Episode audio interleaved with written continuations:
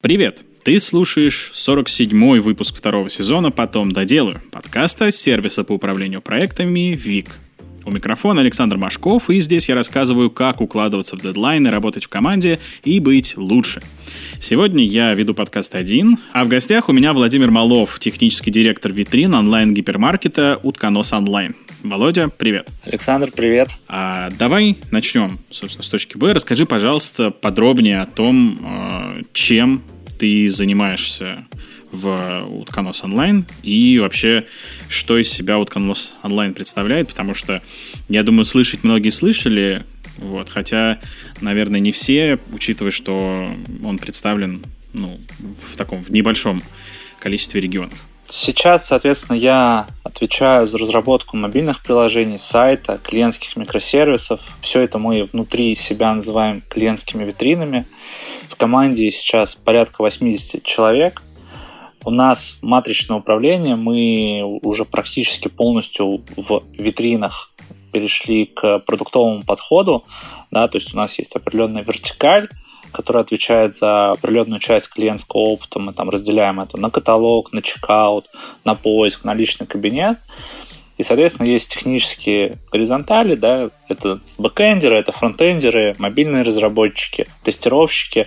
Соответственно, на пересечении вот этой вертикали и горизонтали у нас получается продуктовая команда, которая может, да, там, условно, если вокруг никого не будет из-под ноги, они смогут там зарелизить какую-либо из фич, которые планируют. То есть они полностью самодостаточны.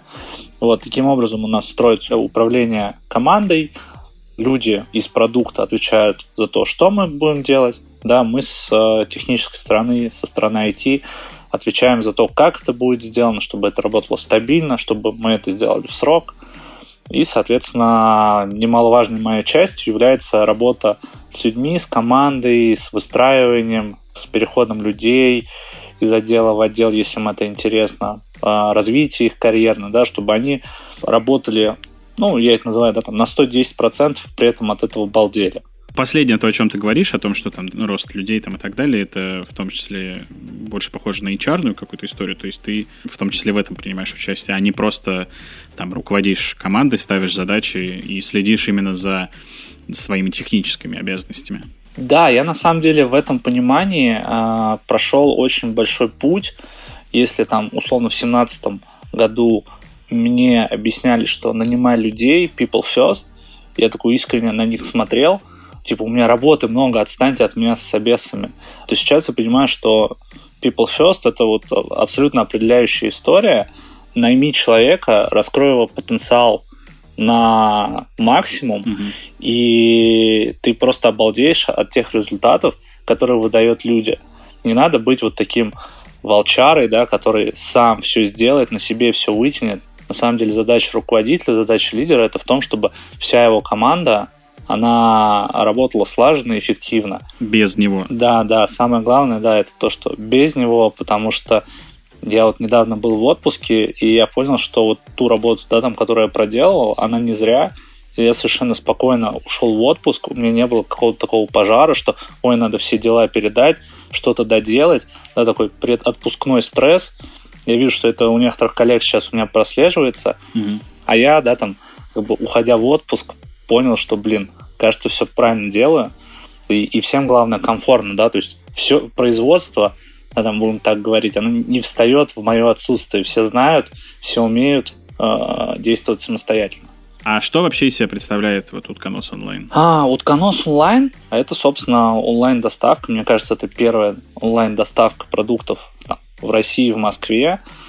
Для меня таким, может быть, знаковыми моментами было, когда там вот Канос распространялся на дисках, да, люди устанавливали на компьютер эту программу, заказывали себе продукты. Типа каталог на дисках? Да, ну да, да, да, каталог на дисках, и Прикольно. заказ, в общем-то, да, там по диалапу улетает, как маленькая какая-то а письмо, что вот привезите мне вот это вот.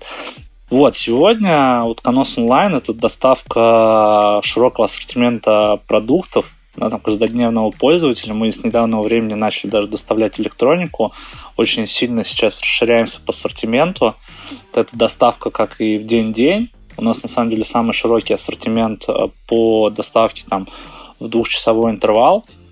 и в том числе доставка там на следующий день Последнее, что я помню, там 60 тысяч э, товаров представленность, да, и вот это все может к тебе приехать там на следующий день или даже день в день, если ты закажешь с утра. Слушай, а как ты вообще оказался в Утконосе? А, на самом деле команду очень давно знал, 2019 года мы запускали ленточку, это сервис экспресс-доставки ленты.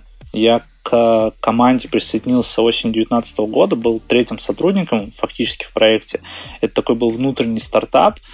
Этому предшествовало то, что весной 2019 года главный акционер ленты э, расширил, так сказать, свой пакет. Вот, и донанил команду достаточно сильную и, очевидно, ждал некоторые там результаты. Вот, так появилась достаточно понятная идея, что ленте нужна своя собственная онлайн-доставка. Э, я перешел из впрок, это бывший перекресток.ру, в ленточку. Соответственно, через три месяца мы запустили этот сервис на базе утконоса, поскольку один акционер, достаточно плотное взаимодействие по IT-решениям, по коммерческой части. И, соответственно, в 2020 году, когда я уже решил покинуть ленточку, как я вот сейчас понимаю, да, это был такой первый заночек о том, что я начинаю выгорать. Вот, но тогда я решил, что я сменю компанию, приму новый вызов, и все у меня станет хорошо. Я получил предложение от Озона, его принял. То есть ты сначала ушел, потом получил предложение? Я неспешно искал, куда бы перейти, найти новый вызов, получил э, предложение от Озона принял его, но сотрудничество там порядка трех-четырех месяцев продлилось. И я уже после Озона понял, что не, братцы, мне пора отдохнуть, я ничего не хочу, я хочу просто отдыхать, быть предоставленным самому себе. И на самом деле мой уход был таким достаточно спонтанным. То есть у нас была встреча по определенным итогам. Я психанул, сказал, ребят, все, я ухожу. И это был, в общем, таким вторым звоночком, да, что что-то со мной не так, да, после которого я уже решил, что все, я отдыхаю. Отдых продлился два месяца. Мне поступило предложение от утконоса присоединиться к команде. И после того, как я отдохнул, я на самом деле этот офер с таким удовольствием принимал, что, в общем-то, ну, я понял, ага, кажется, я прошел этап выгорания, снова хочу рубиться. То есть ты ушел, получается, типа в никуда вообще? Да, абсолютно в никуда, да, подкопил некоторый жирок, чтобы просто ничего не делать. Ну, это я называю, да, ничего не делать, конечно же, да, там, у меня ежедневно было определенный там, род деятельности, я пытался заниматься своим делом, но понял, что хочется вернуться, грубо говоря, в компанию, в корпорацию и работать. Э, регулярно с определенным ритмом. А почему ты думаешь, что вот желание уйти из ленточки э, было связано с выгоранием? Выгорание, оно на самом деле очень коварное. Ты никогда в моменте не понимаешь, типа, о, я выгораю. Да, то есть это не так, как с гриппом, с простудой, да, у меня поднялась температура, я начал кашлять, там сопли. Это вообще работает не так в моменте, когда ты вот выгораешь, ты сам горишь, ты этого не чувствуешь, ты как бы субъ... субъективно все это, да, только после того, как ты там через 3-4 месяца на все это посмотрел, ты видишь, как тебе там было плохо. И звоночки были такие, что ну, ты начинаешь себе задавать вопросы такие, что а вот что изменится от того, что я сейчас буду работать? Да, все равно все будет плохо, все равно ничего не изменится, все равно какой-то вот там день сурка. Ты вот просыпаешься и такой задаешь вопрос, а зачем я сейчас пойду на работу? На самом деле, я думаю, многие из нас такие вопросы задавали, просто кто-то живет с этим годами, э, в силу каких-то обстоятельств или там нежелания чего-то поменять, а для кого-то это там вот очень удушающая и токсичная мысль, да, и он пытается от нее бежать, да, там, блин, пора что-то менять. Сейчас, если смотреть назад, как именно вот этот процесс выгорания выглядел, что вот ему предшествовало? В какой-то момент, когда вот мы были стартапом, да, в ленточке, и еще не было понятно определенных, да, там каких-то ключевых показателей для того, чтобы долгосрочную бизнес-модель рассчитать, была там установка на то, что мы не растим а, фонд, фонд оплаты труда, то есть количество людей в команде. И приходилось делать ну, абсолютно все. Я на тот момент в ленточке был э, менеджером по продукту, так официально называлась должность, по факту, да, там и серваки поднимал, и какие-то продуктовые решения делал. А, и когда на тебе начинает концентрироваться какое-то космическое количество обязанностей, там баг у клиента, здесь не прогрузились цены, здесь нужно немножко флоу поправить, потому что ты по воронке видишь, что у тебя идет пространство, здесь у тебя люди отваливаются. И когда на тебе концентрируется какое-то большое количество задач, ты как менеджер, да, понимаешь, что, кажется, нужно нанимать новых людей. Да, я, в общем-то, ходил и говорил об этом, что, ребят, нам нужно нанимать людей, чтобы мы развивались. Я как бы уже не вывожу. Но поскольку был такой некоторый мораторий на найм, на хедкаунт, не было понятно, была определенная там история с неопределенностью, я это все как бы проживал каждый день, опустошался, да, то есть в своей зоне ответственности за счет своего же, да, там, эмоционального выгорания я как бы нес эту функцию. Да, будь там побольше человек, наверное, этого бы не случилось. И вот я потом анализировал, мы проскочили где-то этот момент, когда нам нужно растить команду на 2-3 месяца, такая точка невозврата была пройдена, что условно, если бы мы сейчас начали экстенсивно расти, я, я уже был никакущий. Я пренебрегал отпуском. Я пренебрегал какой-то просто трудовой гигиеной, когда там нельзя больше там, месяца быть в режиме подвига. Вот этих всех приемов я не знал. Я надеюсь, мы там поговорим об этих приемах чуть позже. И все это привело к тому, что просто мне ну, не хотелось больше работать. Я объяснял, что я не вижу здесь для себя вызова, все как бы все превратилось в день сурка, все одно и то же. Я не понимаю, как я там сделаю качественный скачок. А вот сейчас в утконосе в плане загрузки легче, проще? Я думаю, что сама нагрузка, она кратно выше, потому что на текущий момент э, у меня очень большая команда, много зон ответственности у команды. Вот, и нагрузка кратно выше, но благодаря приемам, да, которые я понял, что нужно применять, а, мы ее чувствуем намного лучше. Ну, перевариваем намного лучше. Я ее перевариваю намного лучше. Люди ее переваривают намного лучше.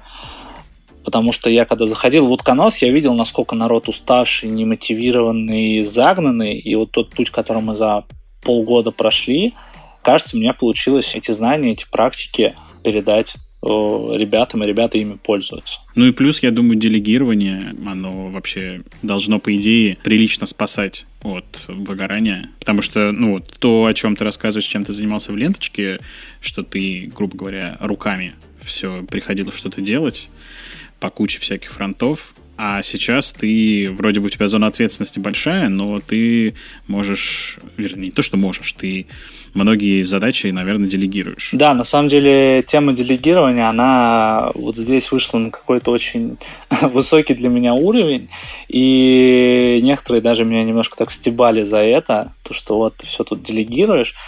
Вот, но я бы даже сказал, что это некоторая моя была ответственность научиться делегировать, потому что когда у тебя есть большая команда, и ты берешь какую-то одну задачку и сам на ней сосредотачиваешься, это очень эгоистично по отношению э, к команде. Ты как бы отдаешь свою энергию какой-то задаче, ты не отдаешь эту энергию людям, свое время, да, потому что ну, здесь очень простая арифметика. Вот у тебя есть 10 пальцев, ты пытаешься ими что-то делать, э, быть таким как бы волчарой, который бежит вперед, протаптывает э, путь, да, и ты забываешь о всех других людях, как бы, если ты условно людям дашь то, что ты вот, ну, можешь дать, кажется, что лучше будет круче, если эти люди будут перформить благодаря тебе, нежели ты будешь перформить сам. Ну, как бы это арифметически намного интереснее, ну, как бы лучше для компании. Поэтому здесь как бы тема делегирования, она, да, она э, рас, расцвела для меня, и на самом деле есть такой аспект, ну не то чтобы делегирование, я заметил за ребятами, что ребята берут э, те участки работы, которые на самом деле их не касаются, перегружают себя, а потом не понимают, а как же так, они там проявили инициативу, что-то взяли, ну, а условно там вокруг неблагодарны, я говорю, ребят, это не ваша работа, понимаете, где ваш участок работы и делайте его хорошо, а все то, что вас не касается, откровенно говорите, я это делать не буду. То есть это такая трансформация идеи делегирования, да, и я вот сейчас каждодневно на работе стараюсь это ребятам объяснить, что, слушай, ты разработчик, тебе должна быть поставлена четкая задача. сделать определенную логику. Вот если ты себя ловишь на мысли, что здесь не описана аналитика, приходишь к своему менеджеру и говоришь, я это делать не буду, пожалуйста, э, доделайте аналитику, чтобы мне было понятно, что от меня ожидается. А когда вот это вот смешение ответственности идет между ребятами, что разработчик становится аналитиком, там тестировщик приходит к разработчику и там говорит, помоги мне проанализировать, и человек на это соглашается, он начинает также вгорать, потому что он начинает делать все и ничего одновременно. То есть пусть каждый делает то, что он делает лучше всего. Насколько я помню, да, там в предыдущем подкасте вот была мысль, да, усиляй сильное. Каждый должен делать свою работу очень хорошо. И тогда вы все будете довольны результатом. И главное, будут все понимать, где чья ответственность. Как ты думаешь, может быть, выгорание связано вообще в целом с тем, что ты работал в стартапе, по сути дела?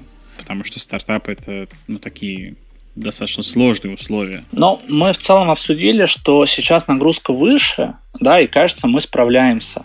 То есть, наверное, э, если мы говорим о стартапе, то там вот за счет дефицита ресурсов на тебя, как на самостоятельную единицу, наверное, гораздо большая нагрузка, и там больше, наверное, сыграло то, что я не дожал идею, что, ребят, вот мы либо сейчас встанем, э, либо вы наймете людей. Дальше это не должно продолжаться.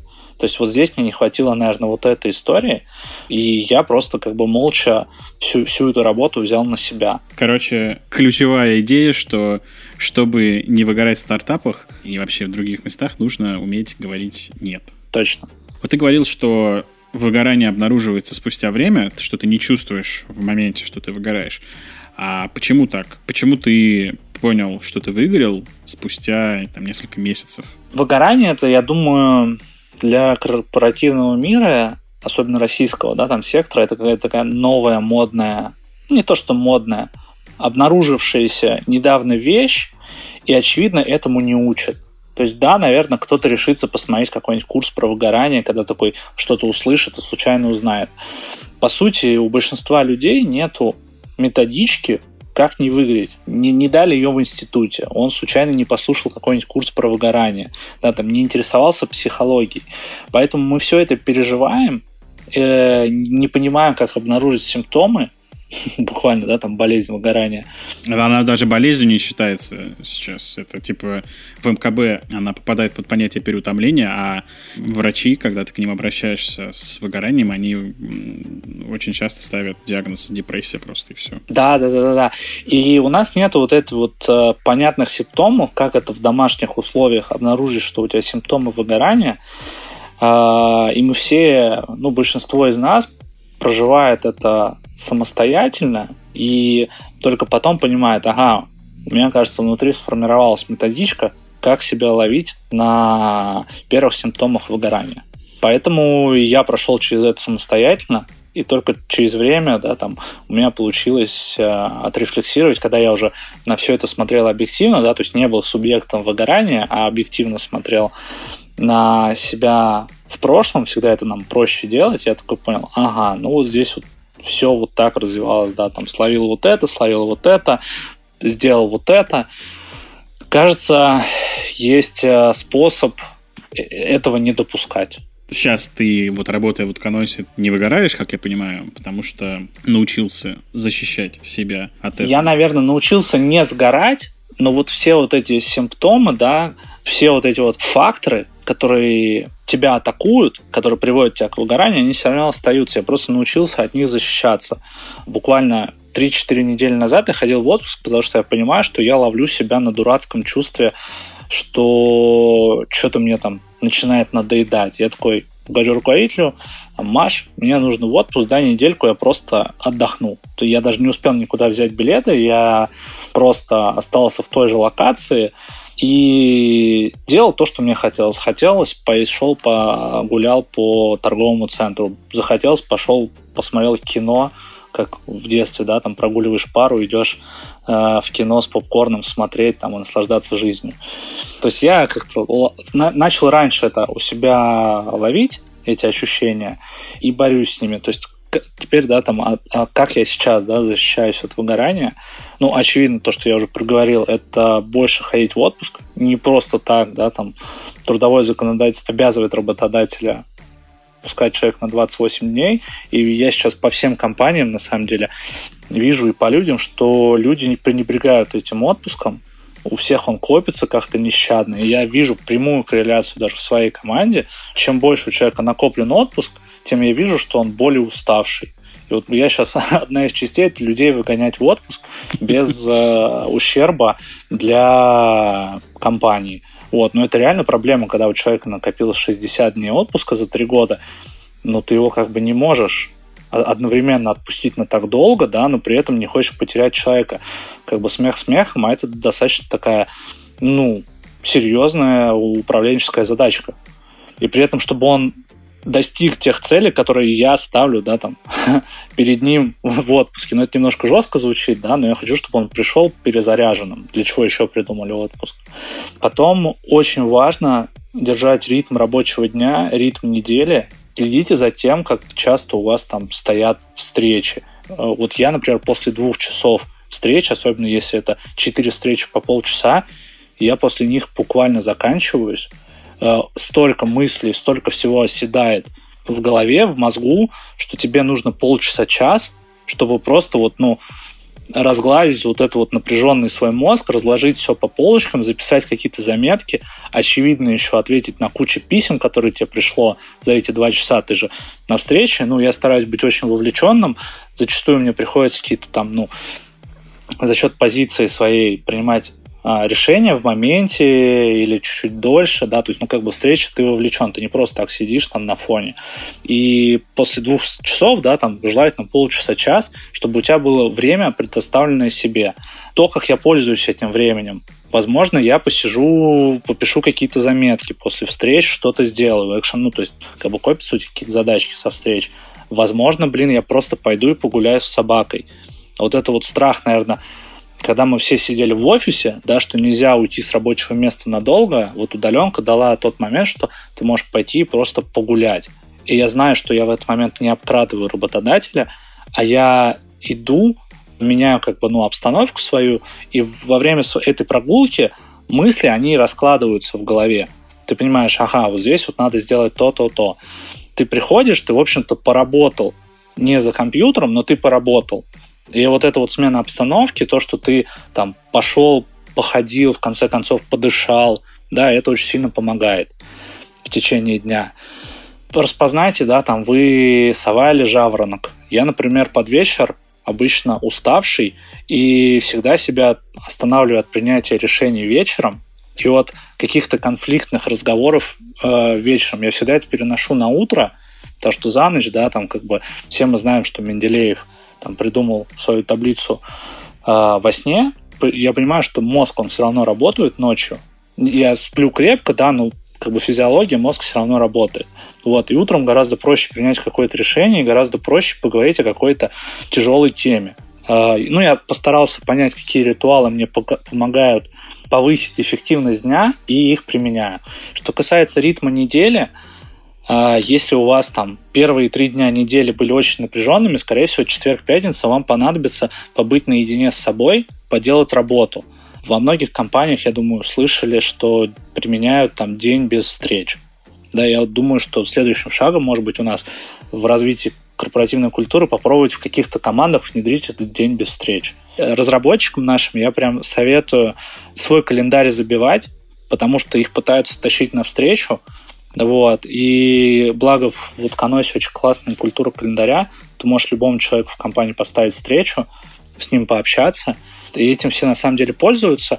Но это начинает бить по нашим разработчикам, которые мы все знаем, да, там их ну, нельзя трогать. Вот. И они видят, что ага, у него есть слот в календаре. Поэтому у нас даже разработчики пользуются календарями. Хотя это там во многих компаниях не принято. Да, обычно это на уровне менеджмента распространено. То есть смотрите, как у вас ритм недели построен. В, в идеале, да, там можно сделать понедельник, среду, пятницу нагруженными, вторник, четверг вы там э, разгребаете как бы то, что накопилось. Но невозможно там все время сидеть на встречах. Далее, соответственно, понял, что очень много резерва собственного находится в организме, в своем собственном теле. То есть я всегда знал, что надо хорошо спать и всегда за этим следил, но также я для себя обнаружил, что большие резервы в том, что ты ешь и как ты ешь. Проще всего уделять этому время, если тебе привозят готовые наборы еды.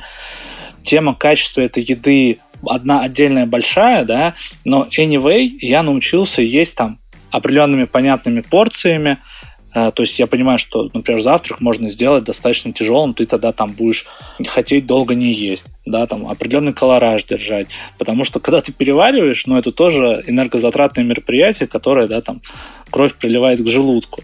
Вот. Больше гуляю, но это я это уже упомянул. Очень классно, если будут аэробные тренировки, типа плавания, потому что вот для меня, например, плавание это очень такая а, медитативная история. Вот, то есть я когда плаваю, я дышу, и какие-то вещи тоже там раскладываются в голове лучше. Идеально, если вы сможете построить свой график и в середине дня проводить тренировку. Да, то есть вы как бы 4 часа сменили деятельность, вот тоже один из э, способов это менять деятельность, да, там час встречи, час собственной работы, час встречи, час собственной работы. Вот если вы еще и включите посреди дня какую-нибудь тренировку, то там в 8-часовом рабочем дне у вас э, вторые 4 часа будут такие же эффективные, как и первые 4 часа. А можно я контр-аргумент приведу по поводу смены деятельности? Когда ты часто меняешь деятельность, твой мозг, ему постоянно приходится переключать контекст. И на переключение контекста, на то, чтобы достать информацию из долгосрочной памяти, у него уходит очень много ресурсов. Это как раз приводит к усталости. Когда ты чередуешь вот так вот часовые интервалы такие достаточно короткие. Это не вредит ли? Знаешь, не соглашусь и соглашусь одновременно с твоим Э, утверждением. Э, дело вот в чем. Природа моей работы, она заключается в том, что у меня на самом деле смена контекста каждые 15 минут, потому что решений много и разнообразных надо принимать. И поэтому мне, наверное, мои советы, они там ближе менеджменту, нежели разработчикам, которые там держат контекст в течение 8-часового рабочего дня. Но благодаря вот этим чередованиям, благодаря вот тому, что я говорю, поставьте тренировку посередине дня, на самом деле а, это помогает избежать ситуации, когда ну, я давайте назову это зажевыванием пленки. То есть вот у тебя мозг работает, работает, работает, и если ты будешь так работать 8 часов, он у тебя сбойнет и зажует пленку. И лучше нет, мы остановим этот механизм, дадим ему остыть, выгрузим что-то условно из своей оперативной памяти ненужное, да, потому что ты на встрече что-то, какие-то кусочки информации цепляешь, загружаешь там в оперативную память, да, и вот эти вот перерывы, они позволяют скинуть ненужное, то, что вот тебе кажется, это важно, важно, важно, но по факту это не важно. Дай мозгу самому очиститься. На самом деле, в бытность разработчиком была дурацкая привычка э, дожимать какую-то задачу, чтобы она, блин, работала, какой-то кусок кода. И я тогда вот не пользовался этим, ну, этой методологией, что иди, закрой ноутбук, подумай без клавиатуры. Да, расскажи вот этот метод желтой уточки, да, как бы выгрузи это из своей головы, вы, выпрыгни из контекста, это тебе поможет. Mm-hmm. Вот, поэтому, наверное, то, что я рассказываю, оно там а, зависит от деятельности, но мне это очень сильно помогает. Также, да, там очень сильно помогает определенные хобби.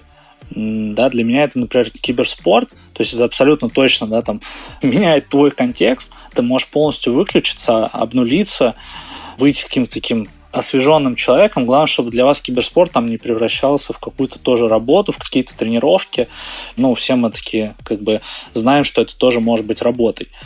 Ну и в целом то, что я вот сейчас пришел на подкаст, это некоторая такая сублимация опыта, выкладывание информации на бумагу, на какой-то носитель, да, то есть мы прям выгружаем из головы, то есть если вы начнете писать в конце дня какие-то итоги дня или в начале дня, да, там какую-то ретроспективу предыдущего дня делать, это тоже будет помогать вам как бы говорить с самим собой в более осознанной э, форме, нежели вы это как-то будете просто на подкорке крутить, вот, и зажевывать пленку. Примерно такие вот у меня защитные механизмы, да, там способы чтобы не прийти в точку, когда ты не хочешь работать. Слушай, а как ты думаешь, вот сейчас с э, позиции человека, который прошел через выгорание, который сейчас руководит достаточно большой командой, почему тебе, как руководителю, нельзя выгорать вообще? И как ты думаешь, какое влияние выгорание руководителя оказывает на команду, собственно, саму? На самом деле вопрос, он такой вот для меня год назад, я бы не знал, как на него ответить, но вот в Утконосе и благодаря, наверное, утконосу я это ощутил физически, да, там ответ на этот вопрос. И понял, что одна из задач руководителя – это давать заряд, видение, да, рубиться за ребят, показывать, что ты вовлечен в их проблему, что вы сейчас ее преодолеете, да, то есть быть таким спутником, таким человеком, который открывает двери, как раз таки вот то, о чем мы говорили в начале, да, чтобы они раскрывали свой потенциал. Это намного более важно э, для руководителя и для компании. И когда ты выгоревший, когда ты уставший, когда ты ничего не хочешь, и это видят другие люди, они это чувствуют. Да, они чувствуют, что черт, их руководитель, он не амбициозен. Да, и у них срабатывают две вещи. Первое, они сами такие, ну, как бы это, мол, вы, быть выигравшим, это модно, да, то есть стая, она как бы вот это вот цитата из э, паблика ВКонтакте, да, что стая она по вожаку, вот, и люди как бы они примеряют на себя это такую же модель поведения, что там их руководитель такой пропагандирует такую модель там взаимодействия. И второе, а есть как бы эффект субординации, и люди такие будут думать, а что я такой выскочка, да, там вот у меня сгоревший руководитель, что я сейчас буду на его фоне выскакивать? Ну, типа, это же с точки зрения субординации неправильно. Вот такой момент присутствует. А, и, в общем, ты просто перестанешь заряжать людей, отдавать им эту энергию, и вы, как команда, будете неэффективны. Да? То есть ты всегда должен иметь вот эту вот батарейку внутреннюю для того, чтобы делиться ее наполнением с другими своими коллегами, направлять их да, звучит очень как Тони Робинсон, да, но anyway, я это чувствую. Вот, потом, на самом деле, с точки зрения твоей профессиональной деятельности, тебя как отдельного руководителя, человека, э, в уставшем состоянии ты хуже слышишь и видишь. И ты начинаешь неправильно реагировать. Ты перестаешь э, видеть сигналы, которые тебе дают люди. Особенно, да, там на удаленке это тяжело, люди удаленные, люди плоские на экранах, да, и тебе еще сложнее считывать какие-то сигналы, грустные глаза, да, там какие-то фразочки, какие-то интонации. И в выигрышном состоянии у тебя нету этой, этого инструмента. То есть твой эмоциональный интеллект при выгорании, он кратно снижается, тебя просто перестает это волновать. Из-за этого начинает много вещей сыпаться.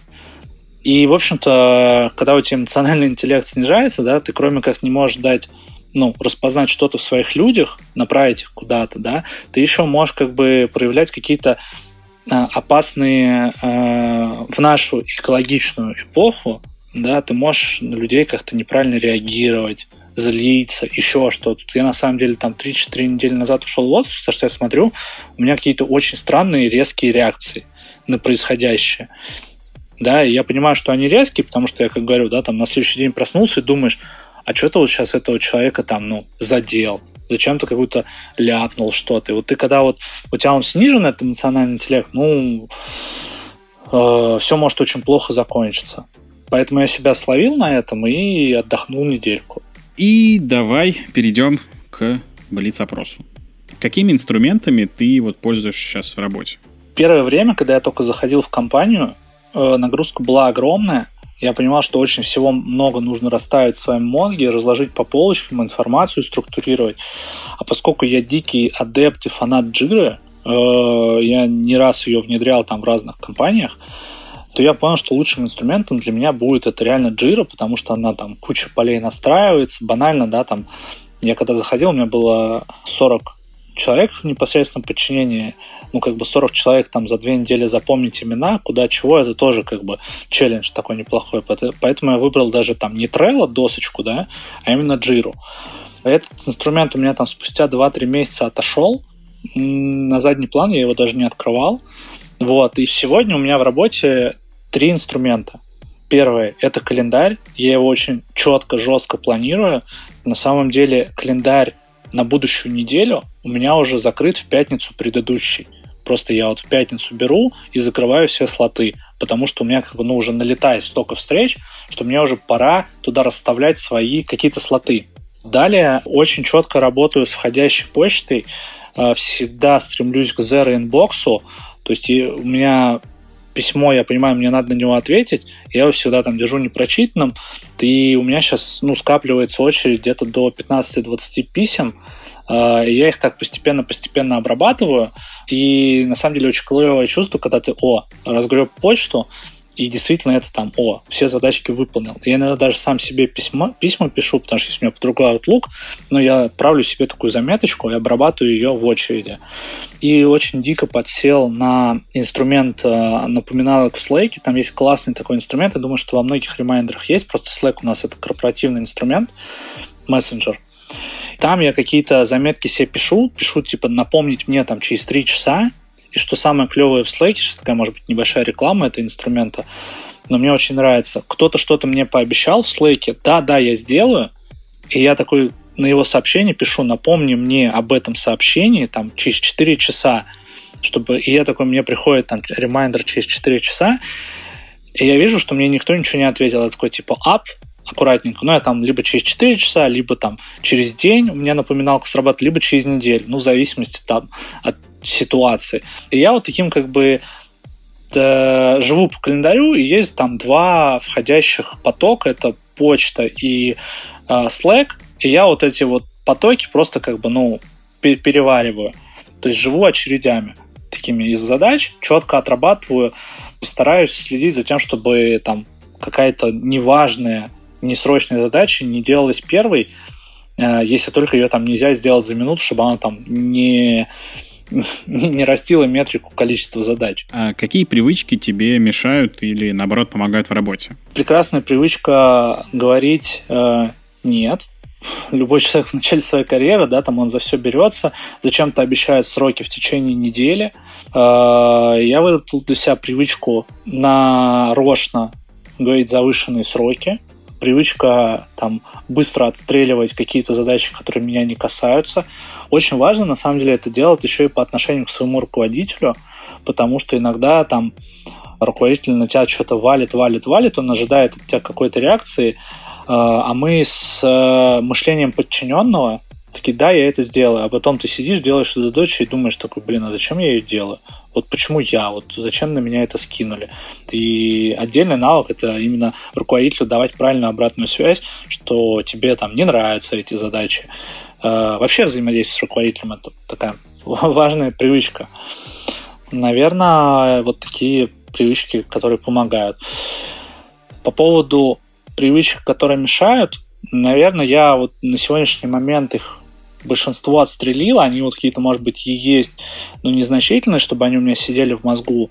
Но раньше мне очень сильно мешало то, что я вот э, над какой-то задачей хочу очень э, сильно и долго, и вот, вот это вот ощущение, когда у тебя заживала кассету от перегрева да, мозга, я не знал, что с ним делать, и это вот желание, привычка доделать какую-то задачу, вот сел и сделал, хотя она интеллектуально тяжелая, да, там какой-нибудь алгоритм написать, он, конечно, очень сильно мешал.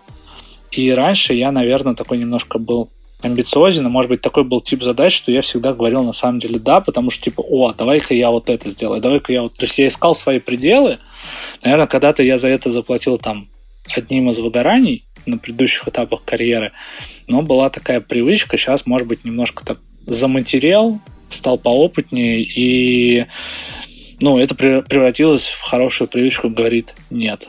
Какие навыки ты считаешь важными для человека, который в современном мире хочет быть э, нужным и востребованным? Первый навык, который, мне кажется, очень важным именно в современном мире, когда уже достаточно базовые вещи типа серийного производства, широкого употребления и так далее, они, в общем-то, заняты, эти ниши бизнесовые, да, важно уметь видеть, соединять, э, ну, мысль тоже не нова, да, соединять какие-то там стра- э, различные э, области деятельности человека, да, там, не знаю, соединить э, там музыку с какой-то алгоритмизацией, да, вот, вот у тебя там шазам появился. То есть быть гибким в своем мышлении, да, решать какие-то уникальные задачи, которые тебе там, ну, не объясняли, как решать в институте. То есть вот такая гибкость ума, применить, э, закреативить какой-то подход, быть на стыке. Второй навык – не бояться совершить ошибки, потому что когда ты на переднем крае, решения какой-то задачи, очевидно, ты будешь ошибаться большое количество раз. Важно, наверное, не совершить ошибку дважды, да, то есть это такое подкачество, да, не бояться совершить ошибку, а подкачество – это важно ее не совершить дважды. То есть понять, сделать выводы по первой ошибке. И третье – это уметь добывать знания, да, там, если по-простому это уметь гуглить, уметь разбираться, находить, да, там, общаться с людьми. И четвертое – это, собственно, навык коммуникаций, чтобы что-то вот на переднем крае отыскивать, нужно уметь а, а, разговаривать э, с людьми, решать проблемы какие-либо, э, которые вот, ну, ты не знаешь, как решать, то есть навык коммуникации. И последний вопрос. Как ты относишься к откладыванию задач на потом? Когда ты последний раз сам откладывал и к чему это привело? На самом деле, каждый раз так делаю, с каждой задачей, но это немножечко, может быть, шутка такая, да, что всегда так делаю. По факту, тот способ работы с поступающими задачами, которые я сделал, ну, выстроил для себя, да, там это как бы идти по инбоксу, по заметкам, по, точнее, напоминаниям, да, у тебя в любом случае любая задача прилетает в конец стека, да, и она там лежит. Да, у задачи есть классное качество, что если она полежит, она может там стать неактуальной. Сама решится. Да, да, да, да, да. И, конечно, да, там понятно, что это не касается в моей деятельности, когда у тебя там прот упал, кажется, что ты не можешь отложить эту задачу, вот, а в остальном, да, они у меня попадают в стек. Э, я даже иногда руководителю говорю, что там, Маш, я сейчас не могу в моменте заняться этой задачей, я тебе еще обещал то, то и то. И задача там, она как бы лежит. Этот метод, ну, лично для меня еще полезен тем, что, окей, ты видишь топик какой-то задачи, она у тебя лежит, и ты все равно как-то на подкладке чуть-чуть ее крутишь. То есть даешь ей полежать, и она сама вот э, решается. Не знаю, это связано там грубо говоря, с моей какой-то особенностью мышления, но кажется, что вот шутка про то, что задача надо полежать, она вот, ну, как бы не совсем шутка, это реально так. Ну, смотри, это ты откладываешь задачи, потому что это часть твоего техпроцесса, скажем так, который ты выстроил. А вот так, чтобы ты вот делаешь, делаешь, делаешь какую-то задачу, и ты думаешь, нет, сделаю потом ее. Это, кстати, тоже способ не выгорать. То есть ты когда вот чувствуешь, что ты вот уперся во что-то, да, и вот чтобы преодолеть вот эти вот следующие там 20% прогресса сделать, тебе нужно какое-то колоссальное количество труда сделать, и ты сегодня, в сегодняшний там день и час э, этого сделать не можешь. Да, отложи, если там, ну не знаю, там у тебя нет дедлайна от президента, условно, да, наверное, ее можно отложить да, там, если это не какая-то подготовка к э, перед Новым годом, который независимо от тебя наступит, кажется, что задачи можно полежать. И здесь, на самом деле, вот этот вот важен навык, когда ты ну, немножко завышаешь сроки. То есть даешь себе подушку для того, чтобы там задача поварилась сама. И в конце у нас гости советуют слушателям что-нибудь почитать, послушать, может быть, посмотреть связанное с продуктивностью, там, с тайм-менеджментом, либо что-то, что тебя мотивирует? Я, может быть, буду немножко оригинальным в ответе на этот вопрос и прикроюсь там цитаты Льва Ландау, нашего советского физика. Наверное, не буду советовать читать какие-либо большие книжки, ну, наверное, в первую очередь, потому что сам не читаю, немножко за себя за это корю. Вот. Но он говорил о том, что там передний край науки, ну, он занимался физикой, он говорил, что передний край науки, он находится в методичках, которые издаются на периодической основе. Да, сегодня это там научные журналы, все там знают условно научный журнал Lancet. Так и здесь, наверное, мой совет, он будет заключаться в том, чтобы вы находили для себя там какие-то периодические издания, связанные с вашей непосредственной работой, ну, условные, да, там, Хабр, VC, какие-то, может быть, менее известные издания, но именно периодические, да, потому что там народ делится ну, практиками из текущей реальности, да, то есть такие выкладывать некоторые методички по текущим проблемам. Поэтому не зацикливайтесь на книгах, а ищите вот такие периодические издания, их очень много, Телеграм, в Телеграме очень много таких периодических изданий, Телеграм-каналов. Конкретных не буду советовать, потому что я там больше люблю почитать о какой-нибудь политике, потому что мне хочется там отвлечься от своей трудовой деятельности. Но это все там очень близко к вам. Найдите то, что вам именно нравится. Вот такой, наверное, немножко философский ответ на очень простой вопрос. Так еще на этот вопрос никто не отвечал. Ну что, Вов, спасибо тебе большое, что зашел к нам в подкаст. Это было круто. Да, спасибо большое, что пригласили ваш подкаст. Я сказал же, да, что вначале, что я вот в том числе пришел в подкаст для того, чтобы для меня это такое сублимация опыта, то есть я сел, заставил себя там как бы структурировать свои знания по выгоранию, разложить как вот по полочкам, я все время про эти полочки говорил, да, и поблагодарить, собственно, за то, что вы меня пригласили, и это подтолкнуло меня, это такой мой внешний мотиватор был того, чтобы перевернуть страницу в своей такой как бы жизни, ну, профессиональной деятельности.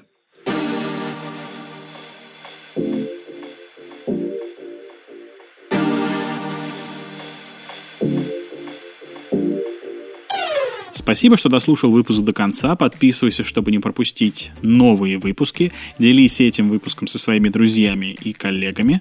Предлагай темы и интересы гостей, которые хочешь услышать в нашем подкасте. Ссылочка на страничку, на которой можно это сделать в описании к выпуску и в описании к самому подкасту. Если слушаешь наш подкаст где-то, где можно поставить оценку или отставить отзыв, обязательно это сделай. И, конечно, регистрируйся в нашем Task Manager. На этом все. До встречи в следующем выпуске.